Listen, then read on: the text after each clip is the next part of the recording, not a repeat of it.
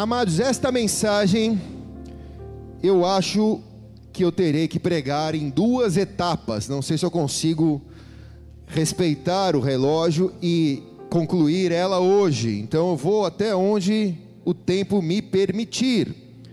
Mas prometo que se não conseguir finalizá-la hoje, numa outra oportunidade a gente conclui ela. Mas ela é um extrato da realidade da igreja da nossa geração. Se pararmos para nos observarmos, não julgarmos aos outros, mas nos analisarmos e também nos criticarmos, nós vamos descobrir algo que nós podemos nomear como Jesus sob medida. Parabéns à comunicação que fez um, um slide muito bonito. Abra a palavra do Senhor no livro de Judas, capítulo 1, versículo 4.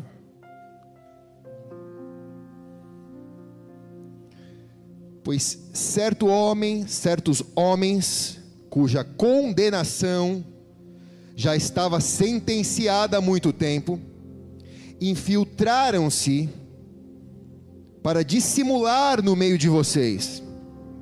Estes são ímpios e transformam a graça do nosso Deus em libertinagem e negam Jesus Cristo, nosso único soberano Senhor. Forte. Coloque a mão sobre a palavra. Nos ajude, Senhor, a nos livrarmos daqueles que o Senhor disse que seriam infiltrados no meio da igreja para dissimular engano. Abre os nossos olhos, Deus, para que venhamos a viver um evangelho da realidade, não da purpurina. O Senhor sabe quanto eu preciso dessa palavra para minha vida, eu também me esvazio porque nada tenho a dar, também tenho a receber nessa noite. Seja o Senhor o único honrado e glorificado aqui no nosso meio, como sempre será. Em nome de Jesus. Quem concorda diz amém e amém. Vamos aplaudir bem alto a Jesus, então. Vamos lá, seu Luiz. Sentimos a sua falta. Deixa eu te dar alguns dados só para a gente colocar o cenário antes propriamente de entrarmos na palavra. Uma pesquisa foi encomendada pela Roku, que é uma plataforma que agrega mais ou menos 5 mil canais de streaming e que chegou no Brasil no ano de 2020 e essa pesquisa revelou que 75% dos brasileiros usam as plataformas de streaming todos os dias. 88% dos entrevistados já viraram uma noite maratonando uma série nesses canais de streaming. E a pesquisa ainda revela que os brasileiros gostam de ler um livro, 74%, assistir um jogo de futebol, 68%, sair com os amigos, 63%, praticar esporte, 61% e ir à festa, 61% também. Mas no topo das preferências brasileiras está passar horas conectados em plataformas de streaming. Pastor, o que, é isso? Traduz para o português. É aquela famosa Netflix, ou as parecidas com a Netflix. A Netflix é a mais famosa dessas plataformas de streaming. A grande diferença dessas plataformas de streaming, da TV e do rádio, é que nas plataformas de streaming você tem o controle daquilo que você quer assistir e você assiste de acordo com a sua disponibilidade. Embora, se você começa a maratonar uma série, é difícil terminar, porque sempre o final te, enga te engata no próximo episódio. Você diz, vou assistir só mais um, e aí acaba maratonando a maratona inteira. A melhor forma de responder isso é o próprio slogan que a Netflix usa para vender o seu canal. Ela diz: com o Netflix, você está no controle. Você tem o controle. E é por isso, porque o usuário tem o controle daquilo que está assistindo, surgiu uma expressão na língua inglesa que é on demand. Você faz a sua demanda, você controla o que você quer assistir. É uma expressão que significa que você tem o controle de tudo. Quem está aqui diz amém. Obviamente que não há problemas em relação a isso, não estou aqui para dizer que isso é do diabo não há problemas em relação a você escolher a sua maneira de buscar entretenimento, desde que isso não fira as escrituras. Mas realmente esse esse contexto de você ter as coisas sob medida ou você ter o controle das coisas passou a ser cultural na nossa geração. Quando nós percebemos nós estamos vivendo um Jesus sob medida, ou uma igreja on demand, uma igreja sob medida, uma igreja que eu preciso ter o controle, ou um Jesus que eu preciso ter o controle sobre ele. A igreja da nossa geração vive exatamente o que nós lemos aqui no Evangelho de Judas irmão de Jesus, né? Ele diz: entraram pessoas no meio de vocês, se infiltraram e começaram a dissimular, começaram a criar, entrou uma cultura no meio da igreja e transformou a graça em libertinagem, e muitos passaram a negar o verdadeiro Jesus como único e soberano Salvador. Em outras palavras, Hoje a igreja da nossa geração vive uma cultura sobre demanda. Hoje a igreja da nossa geração vive, eu vou para a igreja, mas o controle tem que estar na minha mão. Eu quero o Jesus até a minha medida. Eu quero poder dizer quando vai e quando para. Eu quero poder dizer se avança ou se não avança. Eu preciso de uma igreja que seja sobre a minha medida, porque se fugir um pouco mais da minha medida, não me atende nas minhas necessidades. O apóstolo Paulo chamou a atenção para essa tentativa cultural de controlar a igreja ou de controlar o próprio a própria obra de Jesus nas nossas vidas. Ele chama a atenção em 2 Coríntios capítulo 11, versículo 4. Ele diz: Pois se alguém lhes veio pregando um Jesus que não é aquele que pregamos, ou se vocês acolhem um espírito diferente do que acolheram, ou um evangelho diferente do que aceitaram, vocês os suportam facilmente. Apóstolo Paulo já alertava a igreja para não acolhermos um evangelho diferente daquele que ele anunciava, ou um evangelho diferente do que Jesus apresentou. Porque se acolhemos esse Jesus sob medida, nós passamos a ter o controle dele e não ele o nosso controle, que é oposto do Evangelho. O oposto do Evangelho, o Evangelho é entrega a sua vida a Ele, crê nele e tu serás salvo. Mas a igreja da nossa geração vive o controle disso. Eu controlo Jesus. Eu quero saber o que Ele tem para me dar. É como se fosse um canal de Netflix. Quem está aqui? O Evangelho ele é forjado na cruz. Então essa mensagem é para que a gente combata esse evangelho soft ou gourmet. Gostei dessa palavra. Um evangelho gourmet que é oferecido hoje em dia para atender desejos de, de pessoas.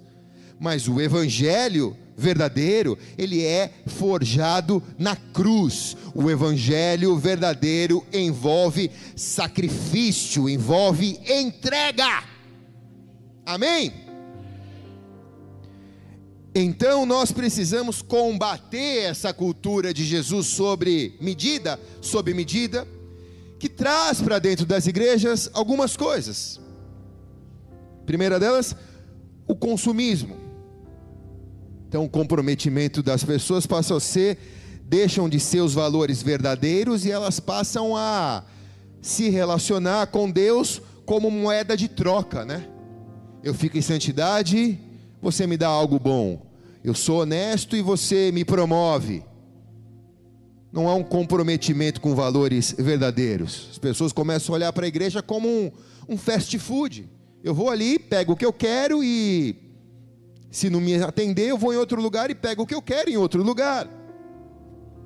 Temos que combater a complacência, que traz o afastamento de uma fé sacrificial que leva as pessoas a caminhar em direção ao consumismo, a uma autossatisfação, a uma condição em que as pessoas passam a ter deficiências potenciais. Fica um monte de gente doente dentro da igreja. E as mensagens ficam lambendo a ferida das pessoas, ao invés de liberar cura sobre a ferida das pessoas. Quem está aqui? Temos que combater as concessões que a igreja da nossa geração traz.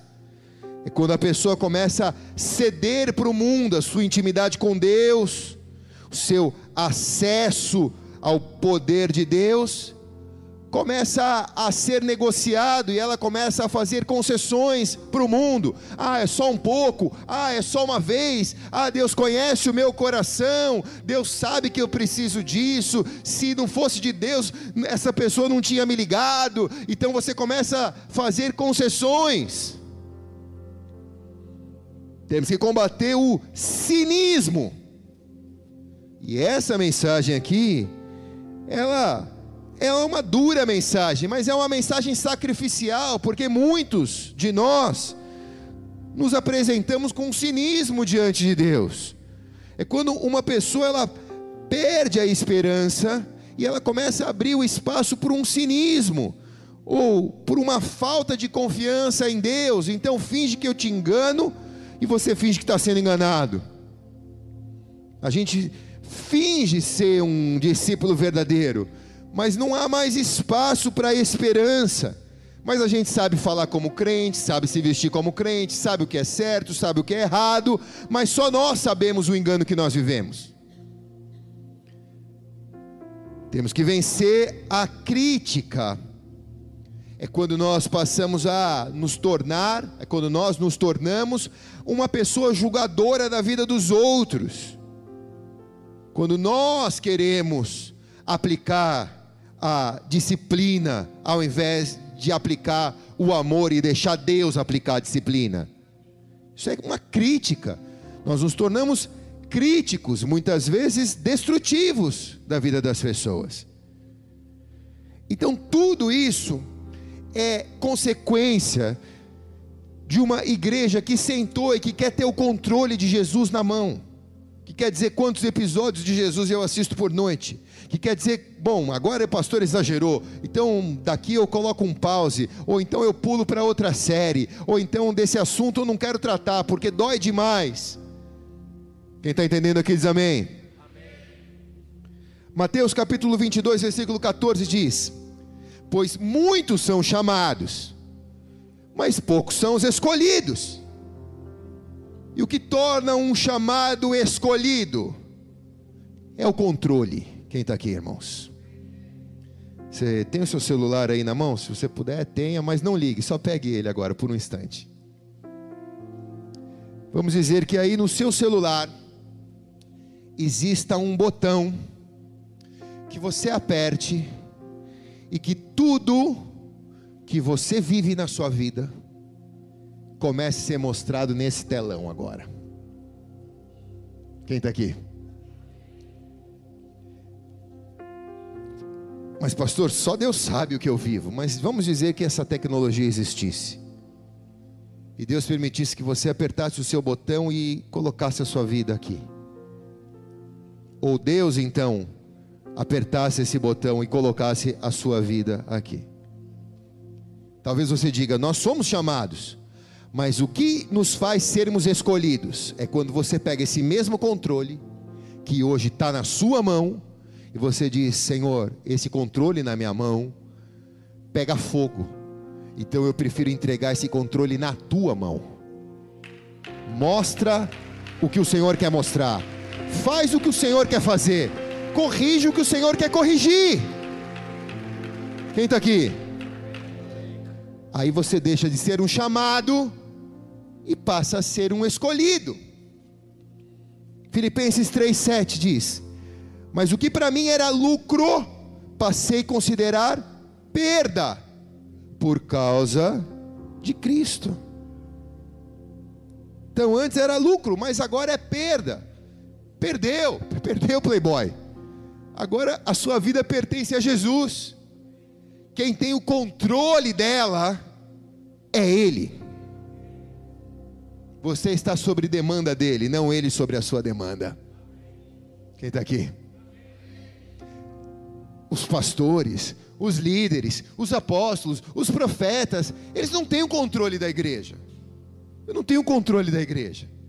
Quem tem o controle da igreja é o Senhor da igreja. Quem tem o controle da igreja é Jesus. Então a gente tem que saber qual é o nosso lugar nessa história. Porque às vezes nós nos sentimos não estamos sendo atendidos. Então, Senhor, parece que eu queria apertar um botão para o Senhor me atender, mas esse botão já não está mais na minha mão, esse botão está nas suas mãos. Quando você se deixa de ser um chamado e passa a ser um escolhido, você começa a entender três momentos do ministério de Jesus. Quero brevemente citá-los aqui. primeiro deles foi quando Jesus escolheu os seus discípulos, começou a andar com eles e começou a ensinar os milagres a eles. Diz o texto em Mateus 4, 21 e 22. Indo adiante, viu outros dois irmãos, Tiago, filho de Zebedeu, e João, seu irmão eles estavam num barco com seu pai Zebedeu, preparando as suas redes. Jesus os chamou e eles, deixando imediatamente o barco do seu pai, os seguiu. Seguiram para aprender a fazer milagres, ver os milagres acontecendo. Se tornaram discípulos de Jesus, deixaram o controle no barco e passaram a entregar o controle da vida nas mãos de Jesus. E o segundo momento é quando uma grande multidão agora passa a seguir Jesus por causa dos milagres dele. Primeiro, seguiu aqueles que iam aprender a fazer os milagres. E agora uma multidão passa a seguir Jesus por causa dos milagres que Jesus fazia pelo resultado do ministério de Jesus. Então, Marcos 4, 24, 25 diz assim: Notícias sobre ele se espalharam por toda a Síria, e o povo lhe trouxe todos que estavam padecendo por vários males e tormentos, endemoniados, epiléticos, paralíticos, e ele os curou. Grandes multidões o seguiam, vindo da Galiléia, Decápolis, Jerusalém Judéia e da região do outro lado do Jordão. Agora eram pessoas muito mais interessadas em ter os seus problemas resolvidos do que propriamente aprender a operar os milagres que Jesus faria. Mas há um terceiro nível. E agora o ensino de Jesus nesse terceiro nível começa a filtrar aquela multidão.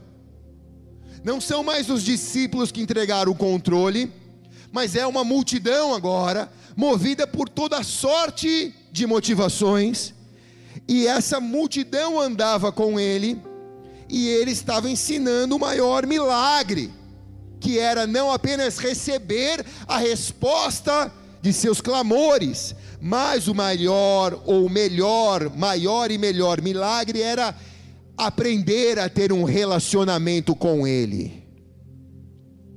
Então, os que queriam resultado, os que tinham controle na mão, que queriam só o resultado, deixavam de o seguir.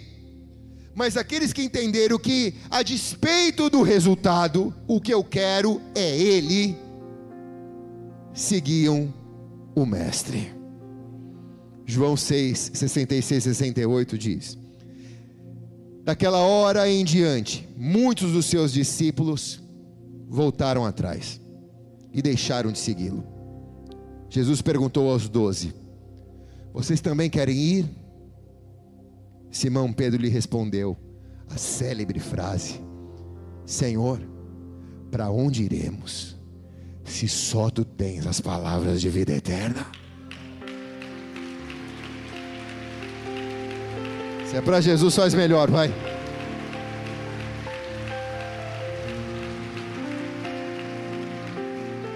O que, que mudou de lá para cá? Nada. Jesus continua te fazendo a mesma pergunta: Você também quer ir embora? Você também quer ir? Você não veio receber o seu negócio aí, o seu milagre, a sua resposta, a sua bênção? Você tem essa mentalidade de consumismo, você tem essa mentalidade de entretenimento que entrou dentro da igreja. Ai, o louvor não está bom. Uma vez uma senhora, já contei isso aqui, não sei. Uma senhora chegou para mim quando terminou o culto, acho que nem era aqui, ou não lembro se era aqui, se era em outra igreja.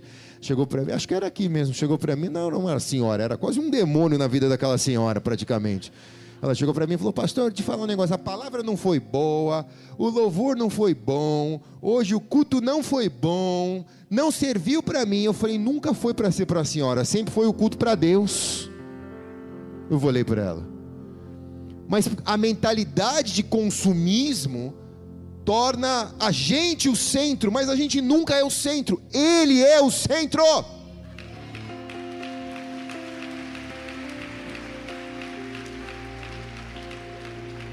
Então, amada igreja, um dos maiores desafios que nós temos como igreja é suportar essa grande pressão exercida pela mentalidade de consumismo, pela mentalidade de entretenimento que entrou dentro da igreja. A igreja está começando a ser vista como um produto que pode ser embrulhado, que pode ser vendido e todos querem encontrar o menor preço desse produto. Tem igreja que está dando desconto no dízimo, irmãos, para ver se atrai mais membros. Infelizmente, isso envolve um comprometimento com as causas verdadeiras do reino de Deus. Isso envolve um sacrifício isso nos faz abrir mão de práticas instantâneas. Isso nos leva a construir uma história sólida com Deus. Quem está aqui? Ninguém está aqui de passagem. Nós estamos aqui para construir uma história com Deus. Quem está comigo aqui diz amém, cara. Amém. Então a igreja da nossa geração, ela não pode substituir a re criação, a criação, a retracinho, criação de Deus, com a recreação. A igreja não pode ser um parque de diversão da fé das pessoas. Que aos domingos elas vêm e é um show bonito todo domingo. A igreja tem que ensinar que o verdadeiro discípulo tem que negar-se a si mesmo. Tem que abrir mão do controle que está na mão. Quem está aqui diz amém, cara. Enquanto as pessoas estiverem pensando na igreja como um produto a ser consumido, enquanto a igreja estivesse se preocupando com o marketing religioso, infelizmente os valores não vão estar alinhados com os valores do reino de Deus. E o, o resultado de um cristianismo consumista é um aglomerado de pessoas, de espectadores dentro das igrejas, mas que são incapazes de transformar o mundo, não consegue sequer transformar as suas próprias vidas, muito menos transformar a sua família ou a esfera da sociedade onde estão envolvidos, por quê? são apenas espectadores de um espetáculo aos domingos nas igrejas. E o verdadeiro cristão, disse Rick Warner, não deve ser conhecido pela sua prosperidade, mas deve ser conhecido pela sua generosidade, pela maneira que ele se doa à causa. Quem está aqui? Então vamos olhar para os doze discípulos de Jesus. Vamos aprender com eles os verdadeiros, as verdadeiras motivações que os levaram a caminhar três anos no deserto ao lado de Jesus. Mateus capítulo 16, versículo 24 diz: Então disse Jesus aos seus discípulos: Se alguém quiser me acompanhar, aqui está o segredo, negue-se a si mesmo, tome a sua cruz e me siga. Quem está aqui? Quem quer seguir Jesus, levante a mão bem alta. Se você não quiser, fica com a mão apagada. Amém. Então você que levantou a sua mão, tem uma cruz para você carregar. Vai ser uma caminhada sacrificial. Você vai ter que negar-se a si mesmo, porque o seu coração é enganoso. Muitas vezes você vai ter desejo de fazer algo que fere a Deus, então você vai ter que negar-se a si mesmo. Você vai ter que resistir o diabo muitas vezes. Mas eu te garanto que a tua jornada seguindo Jesus vai ser maravilhosa. Vai ser maravilhosa. Eu preciso que você me conte depois ela. Eu preciso que você conte ela para o mundo. Eu preciso que você conte ela para os teus familiares porque as pessoas não vão entender quando você tomar a sua cruz, as pessoas não vão entender como você negar a si mesmo. Mas quando você começar a contar como está a sua vida, como está a sua jornada seguindo Jesus, as pessoas vão olhar para a sua vida e vão ver Cristo em você. Então desfruta da sua caminhada com Jesus. Ela é dura, ela é. Mas Deus tem reservado dias memoráveis para você na terra será inesquecível. Vai ser inesquecível. Se há 25 anos atrás me perguntassem o que eu acho que eu viveria com Deus, eu não conseguiria dizer o que eu vivi com Deus, nesse tempo que eu vivi com Deus, sendo ministro do Evangelho ou seguindo a cruz. Deus reservou para você muito mais do que você pode imaginar. Mais do que os teus olhos viram, do que seus ouvidos ouviram, do que jamais penetrou no teu coração, é o que o Senhor tem reservado para aqueles que o amam, diz a palavra. Vai ser dias memoráveis, vai ser momentos de milagre que você vai dizer: Isso é Deus que fez. Eu tenho certeza que foi Deus que fez. Você vai viver momentos que você vai falar: Cara, eu achei que nunca ia dar, mas deu porque foi Deus que fez. Glória a Deus. Se prepara para isso, irmão. Se prepara para isso, irmã.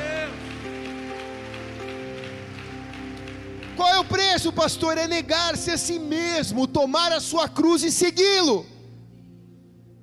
Mas por que, que ele não diz qual vai ser o resultado disso? Porque tem uma mentalidade consumista que, se ele dissesse qual era o resultado, as pessoas iam colocar na balança. Mas ah, o que ele está oferecendo não é tão bom para me negar-me a mim mesmo e tomar a minha cruz. Então ele deixa o segredo para você descobrir na sua caminhada. Você dá o primeiro passo, que é decidir caminhar com Jesus. Em Mateus 16, versículo 24, parte B diz: Se alguém quiser me acompanhar, ele só diz isso. Se alguém quiser me acompanhar, tipo, não estou obrigando ninguém a vir, não estou dizendo qual é a recompensa, só estou fazendo um convite, porque para seguir Jesus você precisa querer. Ele não vai te obrigar a buscar Ele. Quem está aqui? O verbo aqui, quiser, vem da palavra grega telo, que significa estar determinado, gostar muito de fazer algo, ter prazer e satisfação. Não me obrigaram a vir hoje à noite aqui, não me obrigaram a ligar essa câmera e me assistir do lado de lá, ninguém me obrigou, ninguém te obrigou a estar aqui, ninguém engatilhou uma arma. Se você tomou a sua decisão de seguir Jesus, você sente prazer e satisfação de estar na presença do Senhor, seu Deus prazer e satisfação. Vamos aplaudir com satisfação a presença dEle.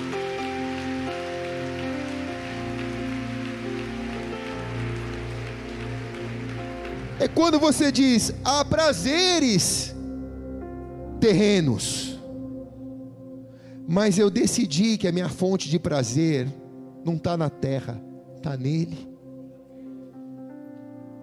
Fica fácil abrir mão dos prazeres da carne. Salmo 73, versículo 28 diz: Mas para mim é bom estar perto de Deus, fiz do soberano Senhor o meu refúgio, proclam, proclamarei todos os teus feitos. Pensa só uma coisa, você que é pai, quando você está viajando, e seu filho sente saudade de você, ele não sente saudade do presente que você vai trazer, ele até quer o presente, mas ele não sente saudade do presente, ele sente saudade da sua pessoa. E o Pai é assim com a gente. Ele tem presentes para mim, ele tem presentes para você, mas o que nós queremos mais é o Pai, é a presença dEle mais do que os presentes. Muito mais do que os presentes. Amém ou não, irmãos? É como assim: o pai chega com a caixa de presente, o filho pega, abre o presente e fala: Nossa, que legal, mas larga o presente de lado e fala: Pai, eu quero brincar com você, eu quero você. O presente sem você não tem graça. A gente chega na igreja dizendo: Senhor, eu sei que eu preciso de tanto presente preciso de uma porta de emprego, preciso de um milagre, preciso de uma solução para minha família, preciso de uma resposta para minha saúde. Eu sei que o Senhor tem presentes, mas eu não vim aqui, Senhor, para receber presente. Eu vim aqui para dizer que eu te amo, Senhor independente do que o Senhor pode fazer, do que o Senhor vai fazer, do que o Senhor vai deixar de fazer. O que eu quero te dizer é que eu te amo, Senhor. Eu sempre estarei aqui por causa da tua presença.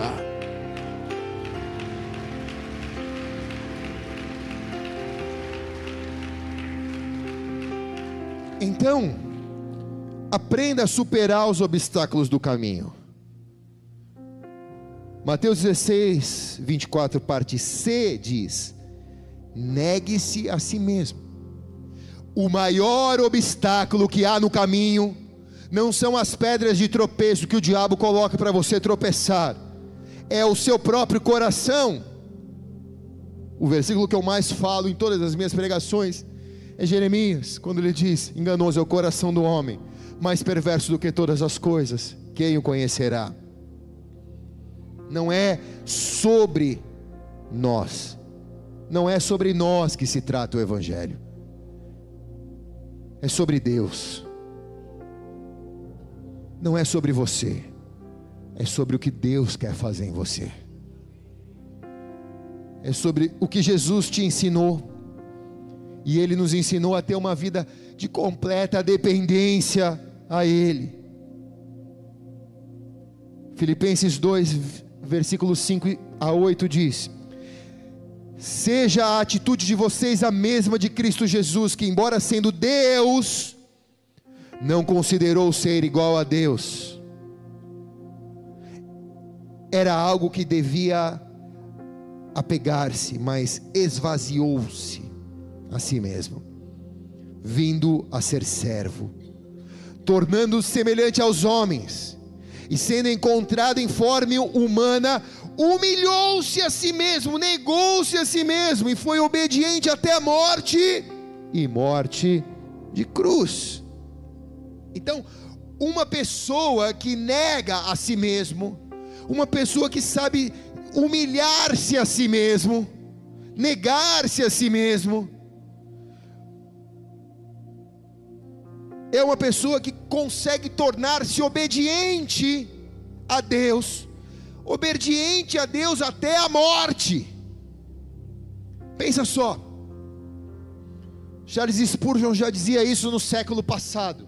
Ele pregava na igreja e ele dizia: Me dê cinco motivos bíblicos pelos quais você morreria pelo Evangelho. Na época já era difícil de responder, imagine hoje. Hoje você não consegue dar cinco motivos bíblicos para viver pelo Evangelho. A igreja está tão rasa na nossa geração que as pessoas não conseguem dar cinco motivos para viver, muito menos para morrer, porque cada vez mais a igreja da nossa geração quer ter o controle da vida nas mãos. Os cristãos, na época do Império Romano, eram colocados no Coliseu. Isso não é historinha. Isso é história da igreja, dos teus irmãos, dos meus irmãos, dos nossos irmãos da igreja. E os pais diziam para os filhos: vai doer só um pouco, filho. Os pais diziam para o filho antes da jaula abrir: vai doer só um pouco. Mas daqui a pouco a gente vai estar com Jesus. É algo tão longe da nossa realidade. É algo tão distante daquilo que a igreja da nossa geração vive. Realmente pergunte seu coração: você estaria disposto a morrer por Jesus? Você que é pai, você que é mãe, eu sei que você estaria disposto a morrer pelo seu filho. Mas você estaria disposto a morrer por Jesus? Dar a sua vida por Ele? Negar-se a si mesmo? Ou existe alguma coisa que controla a sua vida? Ou existe alguma coisa na tua mão que não deixa com que as suas decisões sejam entregues ao Senhor? 1 Tessalonicenses capítulo 4, versículo 4 e 5 diz: Cada um saiba controlar o seu próprio corpo de maneira santa, honrosa, não com a paixão de desejo desenfreado, como os pagãos que desconhecem a Deus.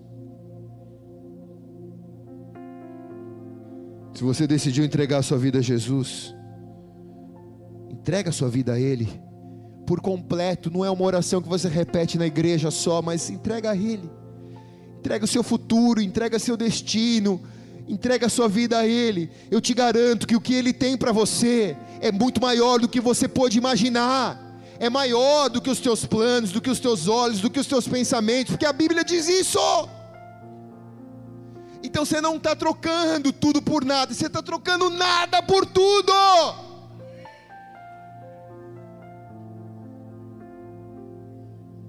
entregue-se completamente a Deus. Mateus 16, 24, parte D. Tome a sua cruz. Cruz é lugar de rendição. Cruz é lugar de entrega. O Evangelho não é sobre o que você recebe o evangelho verdadeiro é sobre o que você entrega para Ele. Isso é o evangelho verdadeiro. Quem está aqui? Não é sobre o que você recebe, mas é o que você entrega para Ele. Há algo muito custoso, valoroso para você, entrega para Ele. Mas, pastor, se eu entregar, o que, que vai ser? Vai ser melhor do que você havia pensado, planejado, sonhado. Entrega para Ele. Mas por que, que eu não vivi o milagre ainda? Porque você está segurando o controle nas suas mãos. A cruz representa uma entrega completa, apaixonada. Uma pessoa apaixonada, ela é praticamente cega. Ela só vê a pessoa que ela é apaixonada. A pessoa que é apaixonada, ela não vê defeito, porque ela é apaixonada pela pessoa. A entrega apaixonada é assim. O cristão fica até um cara chato, né? Porque parece que ele tem uma motivação tão grande, ele tem uma autoestima tão grande, que nada abala ele. Ah, fechou a porta, fui mandar embora, não deu certo o meu teste, não deu certo o meu exame. A pessoa sai de lá feliz, dizendo: Deus tem algo melhor para mim. É constrangedor para o que não tem Deus, porque o que não tem Deus sai deprimido, mas o que tem Deus sabe que a entrega foi melhor e o resultado é muito melhor.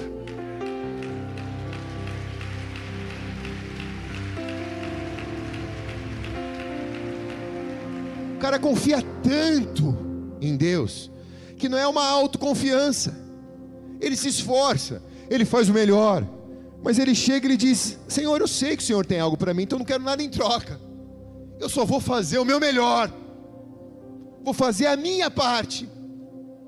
Então é uma autoconfiança tão grande, a pessoa fica com um espírito de fortaleza tão grande, porque ela não tem a fragilidade de ter o controle das emoções dela na mão dela. Quem está aqui, irmãos?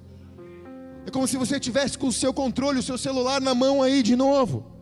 E se você pudesse apertar emojis de felicidade, de alegria, de tristeza, de choro, de riso. É como se você dissesse: Olha, hoje eu quero viver um momento de alegria, e você apertasse esse botãozinho. De certo, você não ia apertar os botões mais delicados. Então você ia sempre apertar por causa do seu consumismo aquilo que te faz viver bem, se sentir bem. Mas não ia passar de uma alegria fake porque a verdadeira alegria é conquistada com sacrifício. Você só sabe o que é ter se você aprender o que é não ter primeiro. Quem está aqui? Daniel, meu filho, treina judô. E ele é bom no judô. E eu acompanho ele nas competições. E ele nunca tinha perdido. Ele sempre ganha. E eu comecei a preparar o psicológico dele para ele aprender a perder. Falei, cara, você tem que aprender a perder. Porque no dia que você perder, você vai ficar tão decepcionado. Você só ganhou em tudo que você competiu. Só que você tem que aprender a perder. E a última foi uma competição de federado, que o sensei dele deixou ele competir. E ele ganhou a primeira. Só que os meninos que iam na, na segunda e na terceira luta eram uns meninos grandes. Eu falei, cara, lembra de Davi? Ele derrubou Golias. Só no psicológico. falei, vai lá, cara, dá o teu melhor. Se você perder, você precisa sair, cara, eu dei o meu melhor. E sangue nos olhos, vai lá. Ele foi. Foi bem pra caramba. Perdeu. Mas saiu de cabeça erguida. Os amiguinhos dele saíram chorando. Ele saiu de cabeça erguida. Ele falou: Pai, agora eu estou entendendo o que você me falou. E aí eu falei para ele: Não existe ninguém que foi campeão se primeiro não aprendeu a perder. Só dá valor o campeão porque ele sabe quantas derrotas ele teve. Quem está aqui, irmãos? Então a cruz é isso: é perder para ganhar, é ser fiel no pouco para ele te colocar sobre o muito, é viver como o apóstolo Paulo disse: eu sei ser fiel na escassez e na abundância, na alegria e na tristeza. Eu não dependo do cenário porque o controle não está na minha mão, eu dependo daquele que tem o controle da minha vida nas mãos dele.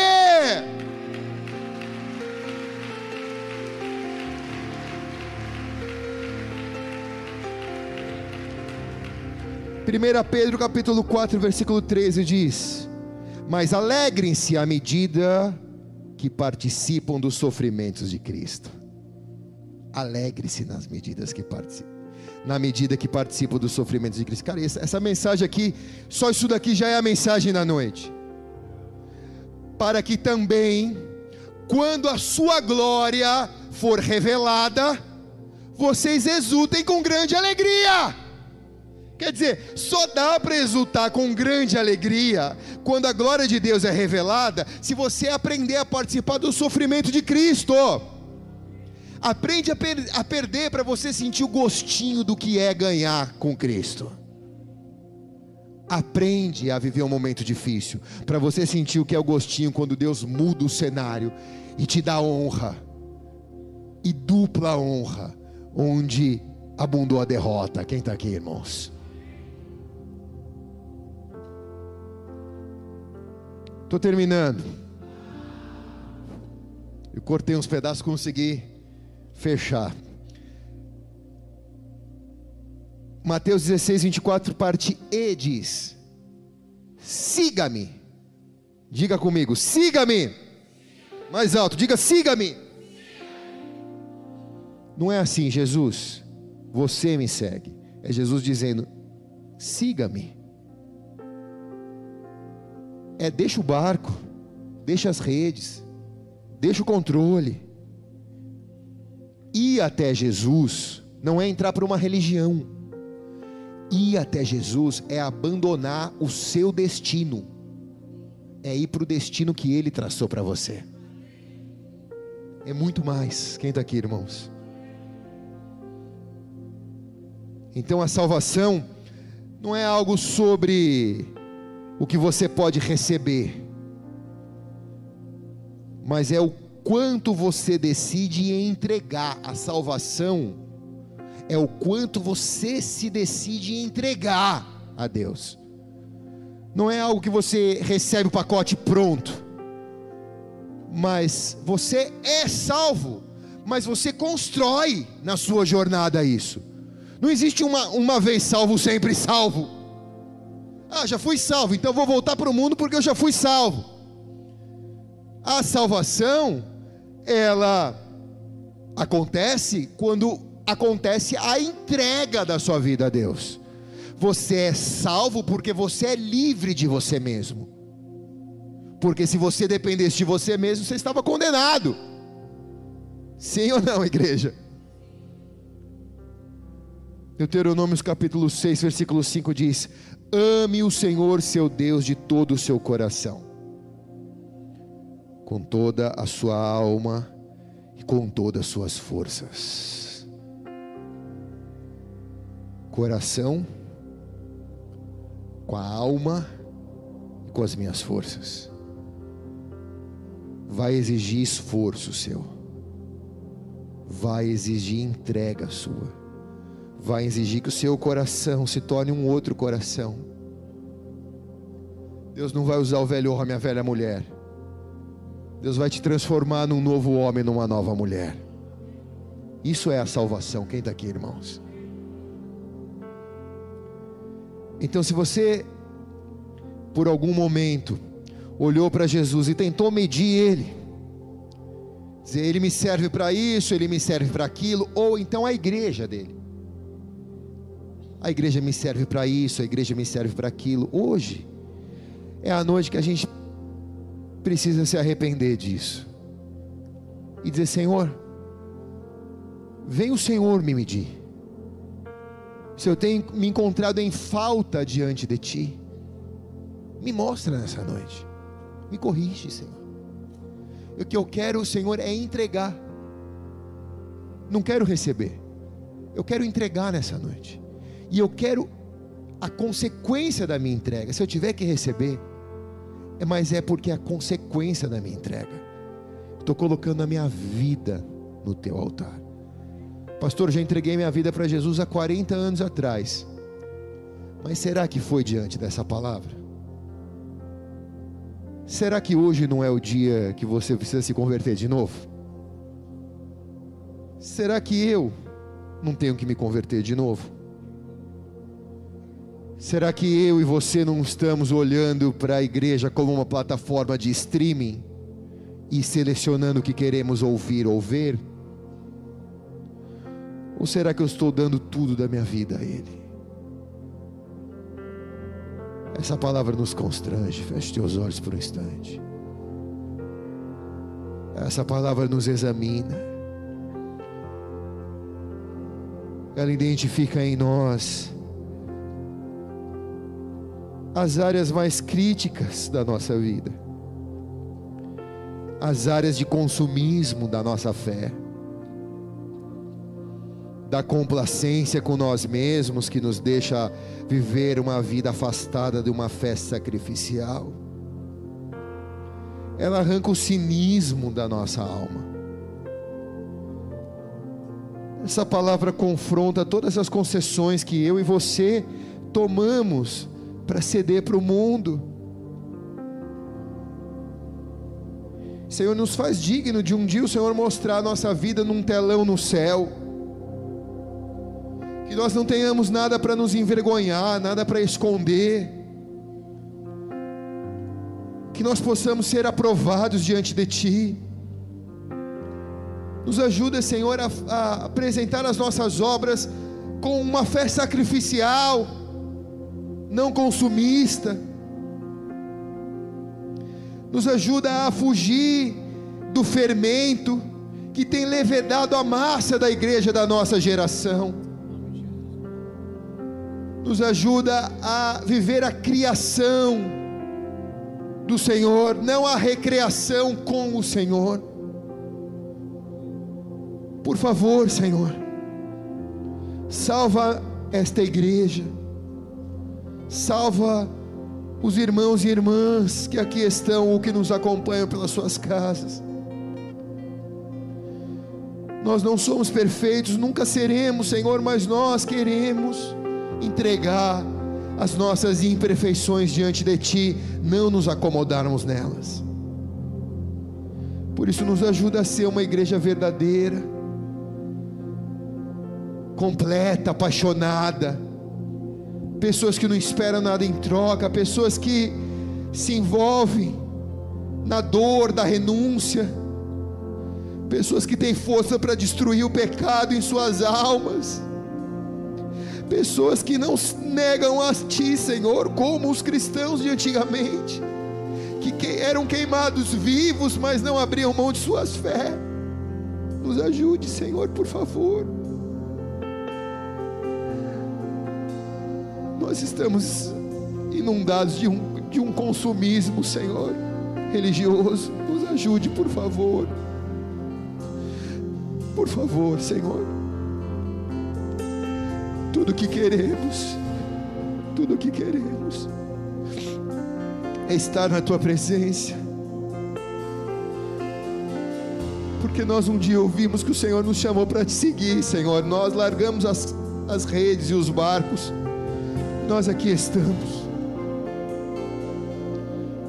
Nós queimamos os nossos barcos e nós aqui estamos. Não nos deixe olhar para trás, por favor, Senhor. Não nos deixe ser como a mulher de Ló, nos transformarmos em pessoas salgadas, ríspidas, condenadas a ficar no mesmo lugar onde ouviu o chamado, nos ajuda, Senhor, a sermos peregrinos por essa terra estrangeira, mas entrarmos no descanso que o Senhor reservou para nós, no teu reino. Por favor, Senhor, por favor, nós clamamos a Ti, porque nessa noite de ceia, nós não queremos participar sem antes nos examinarmos porque a tua palavra nos ensina: examine o homem a si mesmo antes de comer e beber deste cálice. E nós estamos fazendo essa análise agora, Senhor. Esta igreja tem se tornado uma igreja madura, mas não perfeita. Ela é feita de homens, mulheres, de famílias, de crianças, de jovens e idosos e anciãos que querem o evangelho da verdade, Senhor por isso, não nos deixe nos enganarmos. Derrama sobre nós dessa medida recalcada, sacudida e transbordante, resultado de sacrifício, de doação, de luta, de um evangelho sacrificial, mas recompensador. Em nome de Jesus, vamos nos colocar de pé. Dê uma forte salva de palmas a Jesus.